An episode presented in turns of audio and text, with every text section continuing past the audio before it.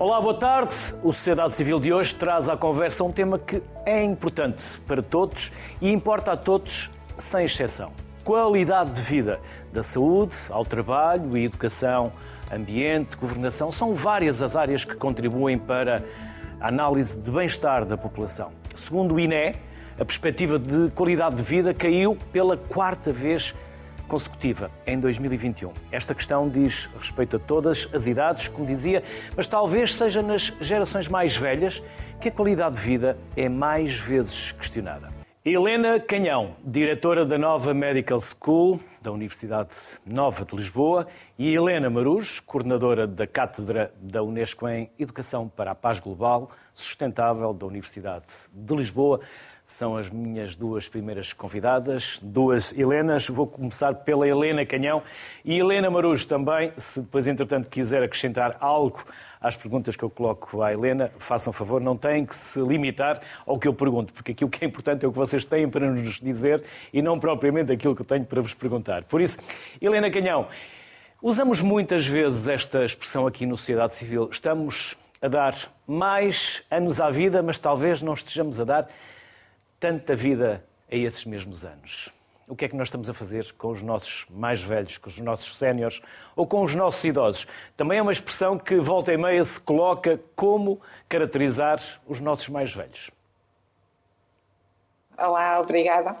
Cumprimento também a Helena Marujo, que está aqui conosco nós temos conseguido, e foi bem mostrado na, na reportagem, aumentar os anos de vida com a, a evolução da, da, ciência, da medicina e, da, quali e, e da, da, qualidade da alimentação, do ambiente, das condições de trabalho, das casas, das pessoas todos estes fatores têm melhorado os, o, e aumentado os anos de vida. O problema tem a ver mesmo com a qualidade de vida, como foi aqui mencionado, e a diferença em relação à Suécia, por exemplo, que, que apareceu na, na reportagem, e aí tem a ver com com várias condições, não só de saúde das pessoas, da dependência, porque nós vivemos mais anos, mas uh, o nosso sistema musculoesquelético, uh, os nossos componentes cognitivos, uh, tudo isso faz com que haja alguma lentidão, por exemplo, na, na forma como as pessoas participam nas relações sociais com os outros, na dificuldade às vezes em andar, em ir às compras, em comprar ah, alimentos saudáveis e, portanto, há várias alterações que se vão processando com a idade que acabam por fazer com que o idoso não consiga acompanhar e ter o mesmo ritmo do, do, resto da, das pessoas que o rodeiam. E isso acaba por levar a pouco e pouco a uma exclusão, também, por exemplo, as deficiências auditivas, as visuais, um, para não falar da parte económica, e tudo isso leva a pouco e pouco a uma exclusão do idoso na sociedade e deixa de participar nas atividades dos outros e, naturalmente, a sua vida, quer em sociedade, quer pessoal, vai perdendo qualidade. Helena Marujo, muitos estudos, muitas teorias, eh, muitos discursos, muitas intenções, mas será que ouvimos as pessoas em causa, a sua perspectiva, seja ela a subjetividade que tiver, porque é de cada um próprio. Será que ouvimos as pessoas? Ouvir. Uma boa tarde, uma saudação a todas e a todos eh, e um agradecimento pelo convite. Um, em meados dos anos uh, do século passado, a qualidade de vida era sobretudo pensada do ponto de vista dos indicadores objetivos, uh, que podiam ser medidos de forma, sobretudo, uh, macroeconómicos e, portanto, que tinham uma medição empírica com uma grande dimensão de objetividade. E depois começámos a perceber que os países estavam mais ricos, as pessoas, os PIBs estavam mais elevados, que havia indicadores eh, globais eh, que nos mostravam que, de facto, tínhamos, nomeadamente na área da saúde, da, da longevidade, como também a, a minha homónima há pouco referiu, estavam claramente a melhorar, mas as pessoas não se sentiam uh, melhores, não se sentiam bem, não se sentiam saudáveis, não se sentiam felizes.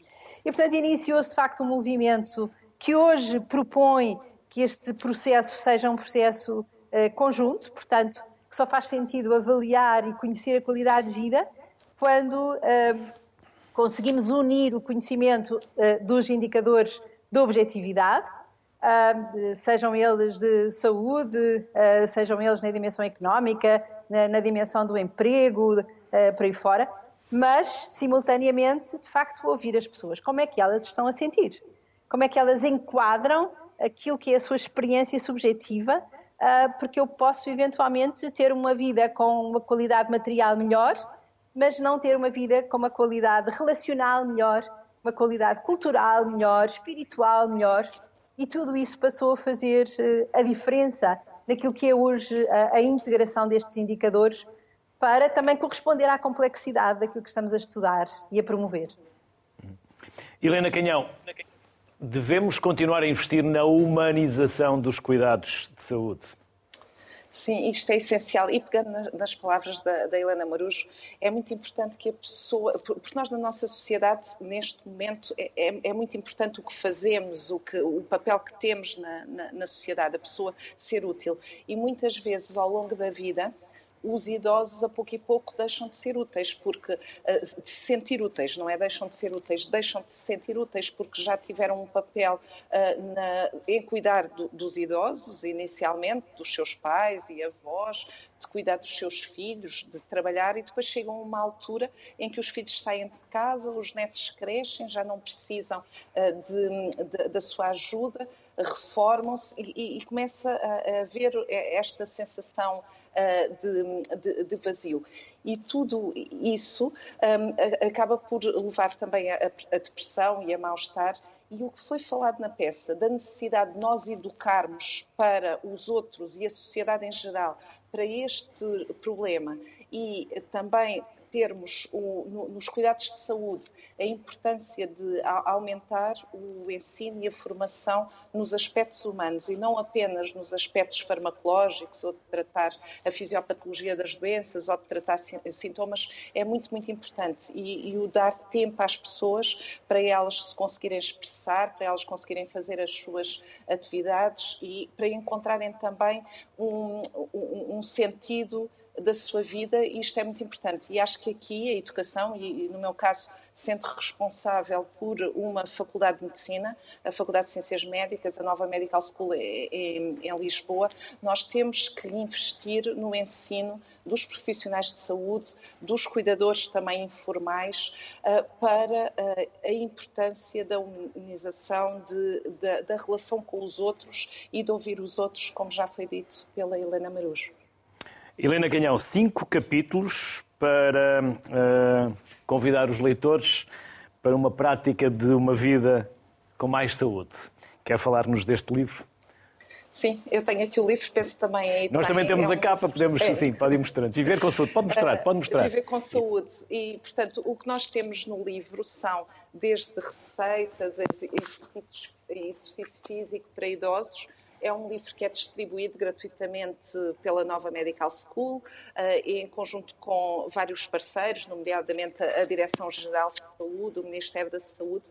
E neste livro, que é escrito e dirigido aos idosos, eh, as pessoas com mais de 60 anos podem ver desde capítulos dedicados a estimular o cérebro, a fazer exercício físico adequado à sua idade, eh, receitas, como também capítulos que são importantes: o sono, a socialização, a proteção, que isto é, é importante, a, proteção da casa e a proteção em relação à violência, a audição, a visão, e portanto temos aqui vários capítulos escritos por múltiplos especialistas que ajudam quem o lê, porque isto é mesmo dirigido às pessoas, para terem uma vida mais saudável depois dos 60 anos. A educação é fundamental a todos os níveis e, e na saúde, com certeza e na promoção da saúde, sobretudo, é muito importante. Hum. Helena, há algum livro, algo que queira acrescentar, uh, Helena Marujo, algum livro, algo que queira acrescentar uh, na parte da investigação académica? Uh, se quiser, pode fazê-lo. Não temos aqui indicação, mas se quiser, pode Sim, mencioná-lo. nós publicámos também há um par de anos um livro que se chama Humanizar as Organizações. Não está aí ao pé de si, não tem aí consigo.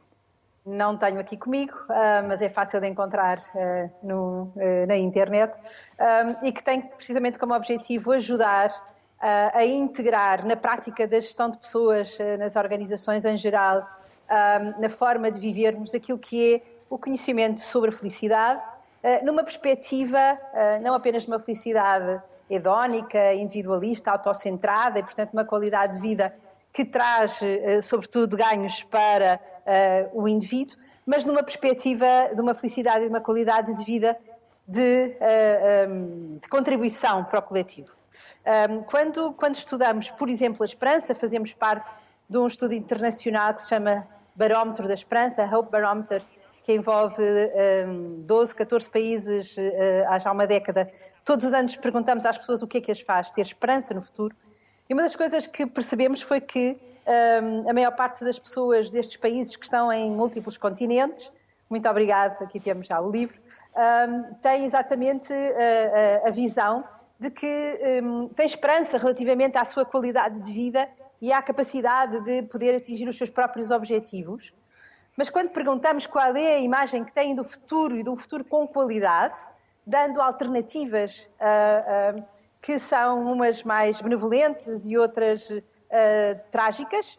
A maior parte das pessoas no mundo, com exceção de países da África do Sul, tendem a dizer que não têm qualquer confiança no futuro coletivo, que desejariam viver em sociedades em que possam, como a, a, a, a Helena há pouco dizia tão bem, uh, ter uma vida com propósito. São esses barómetros da esperança? Uh, o barómetro é precisamente a maneira de avaliarmos de que maneira é que podemos ajudar as pessoas a terem esperança no futuro, porque senão é muito difícil avançar. Uh, tenha eu 70 anos uh, ou 15, como é que caminhamos para uma vida sem confiar naquilo que nos espera? E este é um elemento subjetivo fundamental também na construção da felicidade de, e da qualidade de vida, sendo que, para isso, é obviamente fundamental que as, que, que as populações vivam também condições materiais dignas. Uh, e essa é uma base de partida que não podemos esquecer. Aliás, o próprio modelo da felicidade pública defende que temos que criar condições para as pessoas viverem vidas uh, onde há dignidade uh, e, e, e, a transcendência da pobreza, e onde têm acesso a tudo o que têm direito, da educação, a uma casa condigna, a um trabalho responsável e onde possam concretizar os seus potenciais mas depois precisamos também, para uma felicidade pública, de instituições e de organizações, daí a nossa preocupação com a gestão de pessoas, de organizações que assegurem que as pessoas possam trazer o seu melhor para a contribuição comum ah, e, portanto, instituições positivas, lideranças positivas e, finalmente, a ideia de que a felicidade e a qualidade de vida, depois destas dimensões concretizadas, que são também dimensões que contribuem para a paz, eh, precisamos de fortalecer as relações interpessoais, que têm sido uma dimensão muito fragilizada, eh, até pelo modelo capitalista neoliberal em que vivemos, e que todos os estudos incontornavelmente demonstram que é uma dimensão fundamental para a longevidade, para a saúde e para o bem-estar. Helenas, Helena Marujo e Helena Canhão, muito obrigado por aceitarem o convite Obrigada. e pelos contributos que nos deixaram. Bem-ajam, saúde e até uma próxima. Muito obrigada. Adeus, obrigada. Para nos falarem de trabalho, mas também de educação, vamos convidar para a conversa o Francisco Simões. O Francisco é investigador e Jaime Ferreira da Silva. O Jaime é presidente do Conselho de Especialidade Psicologia do Trabalho Social das Organizações da Ordem dos Psicólogos ambos bem-vindos à sociedade civil. Francisco, podemos começar por si e por esta relação, de forma que se concilia e esta passagem da escola para a família e da família para a escola também, naturalmente. Olá, Luís, boa tarde e obrigado pelo, convite. Um, eu diria que esta conciliação é cada vez mais desafiante, um, tendo em conta que a desmaterialização do trabalho trouxe, de facto, novos desafios. Uh, por um lado, uh, temos a possibilidade destas ferramentas digitais permitirem uma mais fácil conjugação das exigências profissionais com as exigências familiares, mas por outro, também sentimos que o nosso espaço uh, vital, o nosso espaço domiciliário, muitas das vezes é invadido pelas, pelas próprias exigências do trabalho. E esta separação, que era uma separação física e muito clara entre os mundos do trabalho e da família, também se esbateu e há por aí também toda uma exigência do ponto de vista da criação de, de limites, não é? de novos limites que não são assim tão visíveis Uh, e, portanto, essa, essa, é uma parte do desafio que está aqui em causa. E tendo em conta também que, do ponto de vista geracional, é muito diferente, sobretudo para as novas gerações, a adaptação a um registro híbrido de trabalho, comparativamente às gerações mais velhas, que têm tradicionalmente uma experiência de trabalho mais centrada no próprio local de trabalho e não na desmaterialização de, desse mesmo trabalho. Jaime Ferreira da Silva, estamos aqui a falar de qualidade de vida. Como vamos definir verdadeiramente o que é qualidade de vida? Bom, provavelmente cada pessoa tem a sua designação. A designação da, da Organização Mundial de Saúde refere como a percepção que cada indivíduo tem da sua posição na sociedade e de acordo com uh, e cultura e de acordo com sua, os seus objetivos, as suas expectativas, padrões e necessidades. Portanto, se uh, a inserção social do indivíduo e aquilo que ele está a obter em resposta às suas expectativas estiver em linha, a percepção subjetiva será de um bom nível de qualidade de vida. Se isso não acontecer, uh, temos aí um estímulo para que a pessoa procure fazer eh, com os seus recursos e também com os recursos do grupo ou dos grupos que integra, as mudanças necessárias para melhorar a sua qualidade de vida. Mas, em suma, é um construto que tem uh, uma lógica subjetiva que pode ser objetivado desta forma. Portanto, a e relação pode... entre posição na sociedade e uh, a resposta que o indivíduo está a ter às suas necessidades uh, de um ponto de vista mais geral. E com muitas ameaças.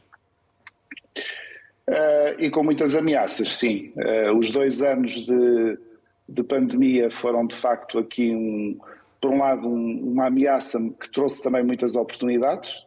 Uh, portanto, algo que nós agora vemos com naturalidade, como o trabalho híbrido, o trabalho remoto, não o era há, há três anos atrás. Uh, mas por outro lado também isto vai criar um grande desafio para a gestão de pessoas, a liderança de pessoas nas organizações. A minha experiência como consultor de empresas e no meu trabalho individual como psicoterapeuta e, e psicólogo especialista em coaching diz-me que é mais provável nós encontrarmos pessoas disponíveis para trabalhar neste regime híbrido do que encontrarmos chefias eh, disponíveis para a manutenção deste, deste sistema, porque há de facto entropias, há perdas de funcionalidade pelo facto das pessoas não trabalharem presencialmente, o que traz também novos desafios à condução de, de pessoas e de equipas. Francisco Simões, há também muitas ameaças, como já aqui falámos, em relação aos jovens e aos eh, jovens adultos no mercado de trabalho, na vida, nas crises sanitárias, de que forma conciliar, porque, como dizia Jaime Ferreira da Silva, nas adversidades também há oportunidades. Sim, com certeza. Ah, eu julgo que o ponto de partida aqui é percebermos ah, quais são os contributos que as qualificações oferecem ah, para o mercado de trabalho. E não medirmos essas, esses benefícios apenas em função uh, dos aspectos materiais. Bem, por um lado, temos que perceber que, de facto, um, uh, naquilo que diz respeito à transição entre a escola e o trabalho, a elevação das qualificações continua a ser um fator protetor. Quer do ponto de vista dos efeitos psicológicos, porque as pessoas com mais altas qualificações também demonstram ter redes sociais mais vastas, relações sociais mais ricas, mais recursos sociais disponíveis, um, maior participação social e cívica, mas por outro lado, eh, isso também concorre para a concretização daquilo que é hoje em dia um, um grande objetivo, que é o trabalho digno. As qualificações permitem mais facilmente que as pessoas acedam não só às dimensões materiais do trabalho digno, como por exemplo um, um contrato com proteção social e com condições legais uh, aceitáveis, mas também um, aspectos como maiores níveis de bem-estar e, sobretudo, a identificação com o grupo profissional e com o significado um trabalho. Portanto, eu diria que nesta transição entre escola e trabalho, uh, de facto, o significado da, da, formação continua a ser muito elevado e os efeitos práticos, uh, mais tangíveis e menos tangíveis, continuam a ser muito importantes. Francisco Simões, e nesta conciliação, escola, família, sociedade, amigos, os jovens que nós formamos ao longo destes últimos anos, destas últimas gerações, encontram melhores condições lá fora do que cá. É por isso também que, a certo momento das suas vidas, decidem emigrar. Bem, aquilo que temos assistido, sobretudo na última década, é um conjunto de tendências contraditórias. Uh, no pico da crise económica, na sequência de, de, dos problemas financeiros de 2008, assistimos de facto a um nível de imigração bastante elevado, mas aí muito centrado nos mais baixos níveis de qualificação, apesar de tudo. E o que tem acontecido nos últimos anos, sobretudo a partir de 2017, 2018, é que os níveis de imigração dos jovens portugueses têm vindo a baixar no global, mas o número de jovens mais qualificados que têm imigrado tem vindo a aumentar. Ora, uh, o que isto revela é que neste momento nós estamos a atravessar um novo desafio que diz respeito a, uma grande contradição que vai ser mais manifesta nos próximos anos. É que há uma, um avanço muito significativo das qualificações que só, só, só, podemos louvar, não é? Houve uma elevação muito grande das qualificações em Portugal nos últimos 10, 15 anos. Uh, mas, por outro lado, o mercado de trabalho tem tido dificuldade em acompanhar do ponto de vista das, uh, dos trabalhos que estão disponíveis, das vagas que estão disponíveis em termos de qualidade, seja do ponto de vista dos rendimentos, seja do ponto de vista da qualidade do próprio trabalho em si. E isto vai, de facto, pressionar, ou pode pressionar as novas gerações, sobretudo os mais qualificados, que vão ser em, cada vez maior número, a emigrar. E, portanto, eu diria que, do ponto de vista da política pública, no âmbito da, do trabalho e da qualidade de vida, teremos que pensar fortemente nos riscos de sobrequalificação e como é que podemos reter o talento nacional com melhores condições de trabalho uh, localmente, a nível nacional. Jaime Ferreira da Silva, políticas. Voltamos às políticas, voltamos à economia, voltamos àquilo que quem nos governa e a forma como projeta as suas políticas depois impactam naquilo que hoje aqui estamos a falar, para o bem e para o mal. Sem dúvida. Eu diria que há falta de um discurso consistente e congruente para os mais jovens. Nos últimos anos largos, uh, o discurso político tem-se direcionado, a meu ver, bem, mas de forma insuficiente para os mais velhos, para os funcionários públicos, para os pensionistas, para os reformados. Não há uma narrativa para os mais jovens. E uma das coisas que se assiste neste momento é que 20% da população portuguesa entre os 15 e os 39 anos está a residir fora do país. Portanto, num país que está em inverno demográfico, somos o quarto país mais envelhecido do mundo, com um em cada cinco portugueses entre os 15 e os 39 anos a viver uh, fora do país, na realidade estamos aqui a, a aproximar-nos de uma tempestade demográfica perfeita. E, portanto, eu diria que um, a intervenção aqui, parafraseando um adjetivo que o nosso Primeiro-Ministro utiliza muito, temos um problema estrutural, mas que, uh, na realidade, não nos podemos ficar só pelo diagnóstico. E uh, políticas direcionadas para as empresas, estimulando o investimento, porque fala-se muito de organizações públicas, fala-se pouco das empresas privadas e não nos esqueçamos que numa população com cerca de 5 milhões de trabalhadores, os funcionários públicos são cerca de 750 mil. Portanto, a economia funciona porque há uma série de heróis e heroínas que decidem apostar nas suas ideias, criando negócios, criando empresas, consolidando empresas. E para esses falta, tem faltado nos últimos anos largos um discurso que estimule, por um lado, a captação de investimento direto estrangeiro e, por outro lado, que reforce a coragem, o arrojo, a capacidade de risco dos empresários e das empresárias portuguesas. Para os mais jovens, eh, enfim, já é um truísmo dizer que esta geração mais jovem é mais bem preparada de sempre, todavia, nós uh, precisamos sempre de narrativas para uh, entendermos a realidade e encontrarmos sentido na realidade. e faz falta, fazem falta narrativas que estimulem de facto os jovens a permanecer aqui.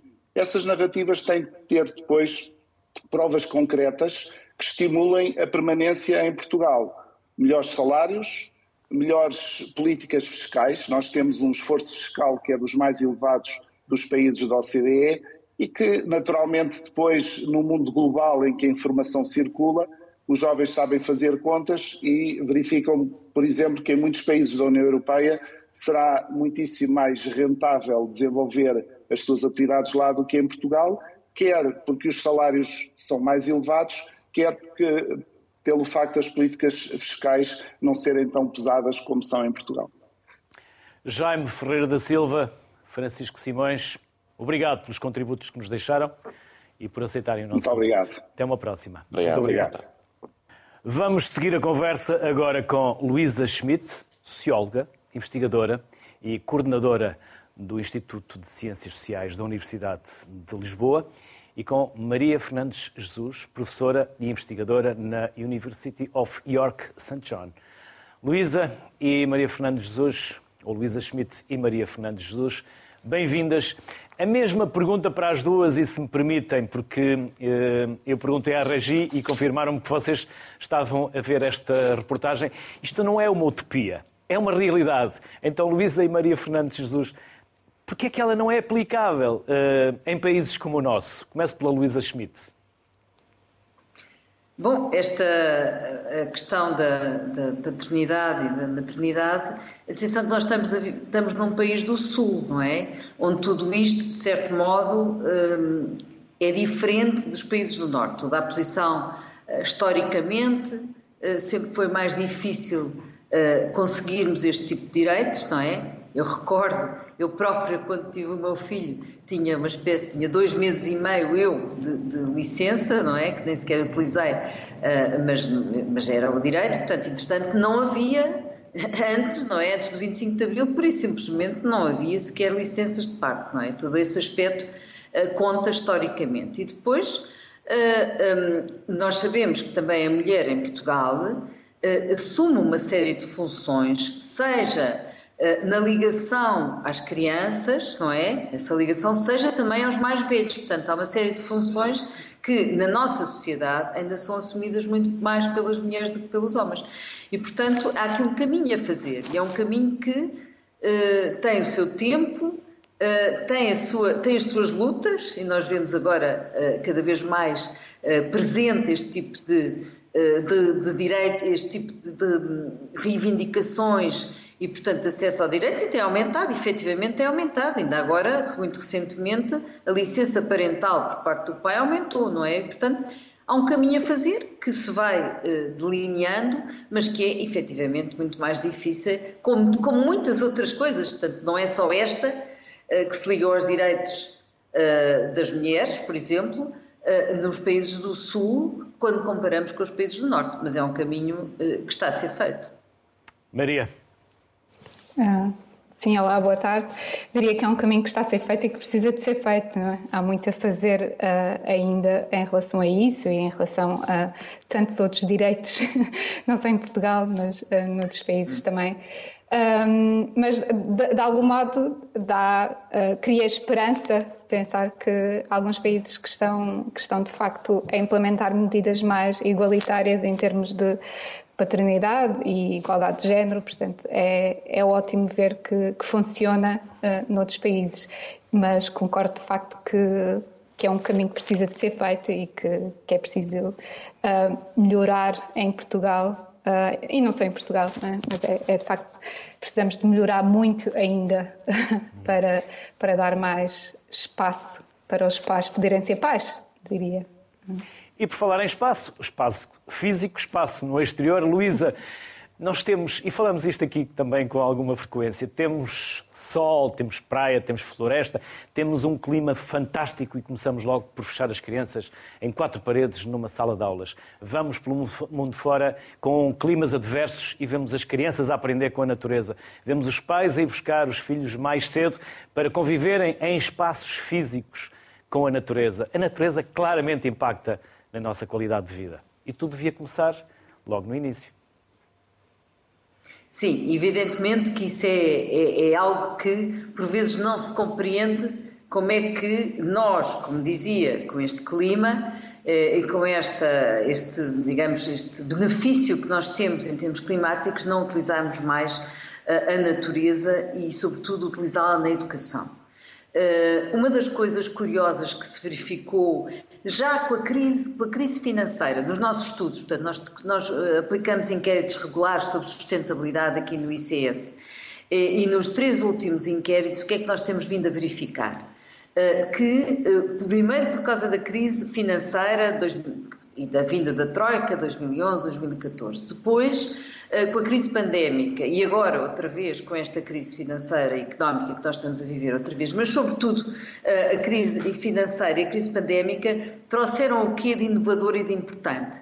Uma valorização maior por parte dos portugueses dos espaços verdes, dos espaços livres de uso gratuito eh, e, de, e, de, e, no fundo, durante a pandemia, são espaços de respiração que se tornaram cada vez mais importantes. E, portanto, medindo isto através dos inquéritos, nós vemos que, para todas as idades, não é? Estes espaços que nós, eh, nós valorizamos cada vez mais. E isso tem a ver com o quê? Tem a ver também com o modo como nós construímos as nossas cidades e nós sabemos que eh, muitas vezes desvalorizamos esse aspecto fundamental que são os tais espaços de lazer, os espaços verdes de uso público, gratuito, para as pessoas poderem usufruir e que está a ganhar cada vez mais importância. Uma das coisas curiosas, mesmo em termos cívicos, em termos cívicos, quando nós analisamos e olhamos para aquilo que têm sido alguns movimentos cívicos em Portugal, têm sido justamente nas cidades requerer que esses espaços continuem, portanto, lutar por espaços que vão ser ocupados por outras atividades, ou por estações, ou por parques de estacionamento, etc., para poderem continuar a usufruir desses espaços, porque isso cria. Isso liga-se a outra questão muito importante para os portugueses, também vimos no inquérito, que é a questão da saúde mental e física física, muito importante, mas também mental. Eles são muito, são, há estudos que mostram como é fundamental a utilização desses espaços verdes e a relação da natureza para o nosso bem-estar aos vários níveis. E como eu digo, portanto, a questão da saúde está aqui muito ligada a este aspecto e esta necessidade está criada e, portanto, nós temos que repensar o nosso ordenamento urbano e, sobretudo, suburbano, não é? Porque nós temos no nosso país, sobretudo nas áreas metropolitanas de Lisboa e Porto, zonas absolutamente desumanas onde esses espaços não existem e as pessoas estão carentes delas e estão com necessidade física e mental deste género de espaço, já sabemos, para o crescimento e para as crianças, para lhes dar qualidade de vida, isto então é essencial. E para os jovens, nós temos zonas e temos bairros suburbanos onde não há um campo de futebol, onde não há um campo de jogos, um campo de, onde eles possam expandir, não é? E, e, e gastar energia e, e ganhar saúde.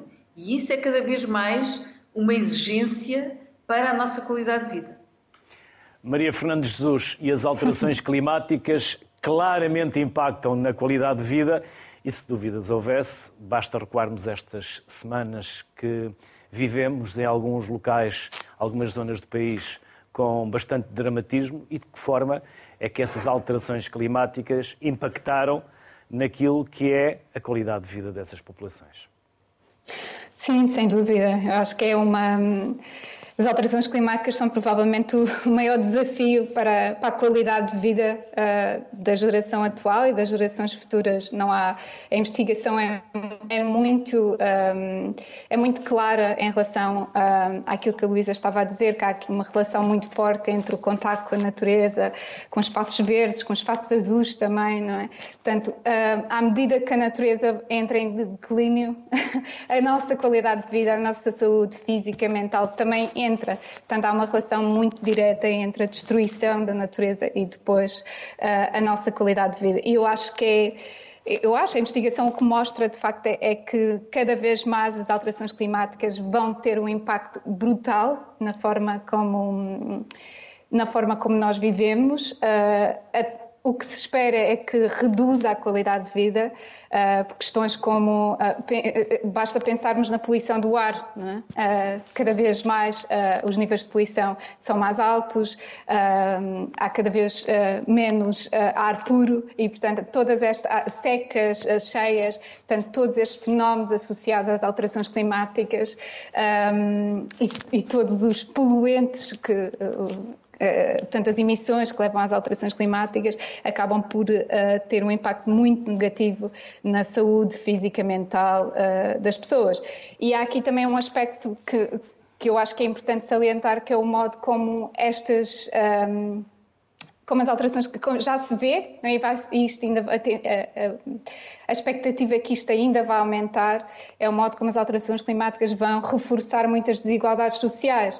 Portanto, as comunidades que estão mais próximas uh, de poluição, por exemplo, são, são comunidades que muitas vezes são mais pobres, uh, e isto não só entre comparação entre países em diferentes continentes, mas também dentro dos mesmos países. Aliás, o, os movimentos pela justiça ambiental nasceram muito uh, de uma reivindicação por espaços verdes de qualidade, portanto, espaços que não fossem poluídos. Uh, e, portanto, há, há, de facto aqui uma relação muito clara uh, que já é evidente e que vai uh, ainda continuar a aumentar essa evidência e, e, e, vai, e, é bastante visível que as alterações climáticas vão ter um impacto muito grande na nossa qualidade de vida.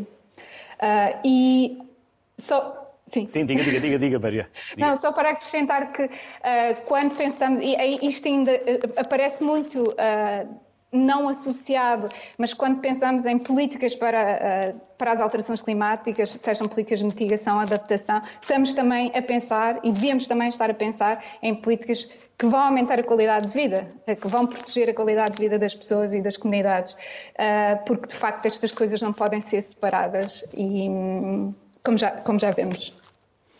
Luísa Schmidt. E eu deixa-me só acrescentar claro, uma claro, coisa claro. ao que a Maria disse, eh, que tem a ver também, com, com, concordo absolutamente com o que ela disse, mas a questão das ondas de calor e de frio vão ser uhum. Eh, eh, portanto, este fenómeno extremo que vai cada vez mais afetar as nossas sociedades, e Portugal particularmente, e, por exemplo, para, questão, para, a questão das ondas de calor e de frio, nós também temos inquéritos, por exemplo, sobre a questão da pobreza energética, que Portugal, sendo um país com clima ameno, acaba por ser um dos países onde é o terceiro país onde há mais gente a sofrer uh, com as ondas de frio, por exemplo, não é? Por causa da, da má qualidade generalizada da, da, nossa construção, portanto, da construção dos nossos edifícios, eh, e também porque, pelo tipo de aquecimento que eh, nós temos. Mas uma das coisas também essenciais para amenizar, amenizar eh, as ondas de calor é justamente as chamadas Nature-Based Solutions, portanto, as soluções baseadas na natureza, que é criar espaços verdes, criar espaço onde as pessoas possam ir quando há ondas de calor fortíssimas, como nós sabemos que vamos ter, infelizmente já tivemos e vamos continuar a ter, para uh, as pessoas se defenderem, portanto, desse, desse, dessas ondas de calor e, portanto, criar esses espaços que amenizam a temperatura e que são mesmo importantes para a saúde, porque também sabemos que as ondas de calor e de frio têm criado índices de morbilidade, portanto, as pessoas não são só as doenças, trazem doenças ligadas às questões respiratórias, às questões eh, cardiovasculares, mas também há, e, portanto, é, é, também há morbilidade, portanto, há as ondas de calor e de frio, infelizmente, Uh, matam muita gente, não é? E, portanto, isto é cada vez mais importante nós prepararmos em termos adaptativos para esses uh, novos fenómenos extremos uh, que estão a chegar e que virão e que, estão cada, e que virão cada vez mais afetar a nossa sociedade. Luísa. Desculpe ter Não, não, tem, tem toda a pertinência e vai também no sentido, obviamente, daquilo que eu tinha para lhe perguntar. uma das muitas coisas que a Luísa Schmidt faz é coordenar o observa. O que observa, o observa e o que resulta dessa observação. Um bocadinho tudo aquilo que já aqui falámos, certamente. E provavelmente mais algumas coisas. Bem, então nós temos inquéritos regulares, eh, que eu já falei, não é? Inquéritos sobre sustentabilidade, o que é que as pessoas entendem por sustentabilidade, e nisso entra muito aquilo que se chama hoje a economia de bem-estar. Neste último inquérito aplicámos eh, questões especificamente sobre essa matéria E como eu já disse, uma das ah, e também depois fazemos outro tipo de inquéritos, por exemplo, também sobre pobreza energética. Temos apoiado inclusivamente as agências de energia de Lisboa e de Porto para fazer esse inquérito e perceber como é que as pessoas sentem já este problema e como é que reagem a ele, não é? Como é que estão prevenidas uh, para o, lidarem com esses novos aspectos, com esses novos fenómenos extremos que vão aparecer cada vez mais frequentemente. Eh, mas o que nós, o que nós temos eh, eh, visto é, sobretudo, por exemplo, relativamente à qualidade, de, ao bem-estar, no fundo o bem-estar tem a ver com a qualidade de vida, está diretamente ligado com isso, as pessoas valorizam acima de tudo a questão da saúde, as pessoas valorizam muito a educação, o que não deixa de ser curioso, porque percebem que é pela educação que muitas vezes podem sair de situações mais vulneráveis em termos sociais e económicos, porque essa é outra grande preocupação. As pessoas estão a sentir que não estão a ter uh, possibilidades de ter uma vida uh, realmente com qualidade, porque do ponto de vista socioeconómico muita gente já entrou em está em situação já vulnerável, não é? Uh, depois, por outro lado, outra questão que é, que é, que é importante tem a ver com as políticas de proximidade e o sentido da comunidade. Em Portugal ainda se valoriza muito, a, a, família é uma instituição fundamental e também as, as vizinhanças, portanto, as, as, as, políticas de proximidade, a comunidade em si é algo que é muito importante. E por isso é que nós temos que pensar muito quando, na questão da habitação, vai ser, que é o grande problema quando nós perguntamos então e quais são as grandes preocupações hoje relativamente àquilo que se passa em Portugal. A primeira que surge é logo a habitação. Nós estamos com um problema gravíssimo a esse nível. Sabemos que eh, nas cidades antigas, como por exemplo Lisboa, muitas pessoas tiveram que sair e continuam a sair, e isso é, e isso é realmente um problema central, porque isso é que cria a ideia da comunidade, isso é que cria qualidade de vida na cidade. Portanto, é essa proximidade, é tal cidade onde as pessoas se encontram, onde as pessoas circulam com alguma facilidade para os serviços, tal cidade de 15 minutos que agora se fala muito. E, portanto, nestas matérias, nós temos que criar novas políticas a este nível, olhando para as, as, as, instituições de proximidade, olhando para este problema enorme que é hoje a habitação nas cidades, portanto, que está muito, como sabemos, está extremamente onerosa e é extremamente difícil para as pessoas, não é? Olhando para a questão da exclusão, e, por exemplo, outra das coisas que as pessoas já sentem muito é, já, penso que já foi aqui falado no programa, é a questão das desigualdades sociais, não é? As pessoas sentem, eh, no fundo, Portugal está aqui a, a, a, a estamos a entrar numa situação em que um, estão a chegar pessoas, de facto, de fora, uh, com, com, bastante, com bastantes possibilidades económicas, não é? a comprar o nosso tecido habitacional, e as pessoas, os portugueses, estão um bocadinho a ser excluídos deste, deste estão a ser empurrados para fora da cidade, e agora falo, falo muito concretamente de Lisboa e Porto, mas não só, porque já várias outras cidades também começam a estar demasiado onerosas. Portanto, esse problema é um problema. E, ah, e outra coisa muito importante que as pessoas dizem que se sentem bastante insatisfeitas é, são algumas instituições, o, funcion... o desfuncionamento de algumas instituições, como por exemplo é o caso da Justiça. Uhum. Uh, portanto, isto são as questões assim fundamentais uh, que as pessoas uh, falam e que sublinham, sobretudo no inquérito deste ano. E, portanto, os nossos estudos alertam-nos para as políticas que têm que ser lançadas no sentido de responder às necessidades e às preocupações das pessoas, não é? Maria Fernandes Jesus, e para além destas políticas, há a ação coletiva, que de certa forma a Luísa Schmitz aqui também já o falou e já o referiu, que é o capital social. De que forma é que as comunidades também se organizam para melhorar a qualidade de vida das mesmas? Sim. Um, bom, organizam-se de várias formas, né? há, há, vários exemplos uh, uh, em Portugal e um pouco por todo o mundo de, de, grupos, de comunidades que se organizam para, para tentar, de algum modo, encontrar soluções uh, locais que sejam mais. Um, que lhes, traga mais qualidade de vida, mais bem-estar e que ao mesmo tempo vê-se esta relação também com as preocupações com, com o ambiente e que ao mesmo tempo também respondam, uh, que sejam, que partilhem os valores com, de proximidade com a natureza, por exemplo, e que, e que reduzam, por um lado, as desigualdades sociais, que tragam mais qualidade de vida e ao mesmo tempo também protejam o ambiente. E vê-se muitas iniciativas a surgir um pouco por todo o mundo. Portugal também tem vários exemplos disso, as iniciativas de transição, por exemplo, são exemplos. Ah, portanto, é sem dúvida ah, um, um reclamar, não é? Uh, uma, uma, tentativa de, uh, de, criar no presente alternativas futuras. Uh, e, e esse é um aspecto importante de muitas iniciativas mais de base comunitária uh, que, que, estão a surgir uh, e que têm vindo a surgir, não é, não é, não, é, uma coisa de agora, mas que têm vindo a surgir. E há depois todos os outros movimentos, movimentos sociais, por exemplo, como todo este ativismo climático uh, de jovens, eh, que eh, a investigação também mostra que está, também está associado a esta, hum, esta necessidade de, de ter um futuro é? e de, de, ter um futuro, uh, um futuro com, com qualidade de vida, com bem-estar.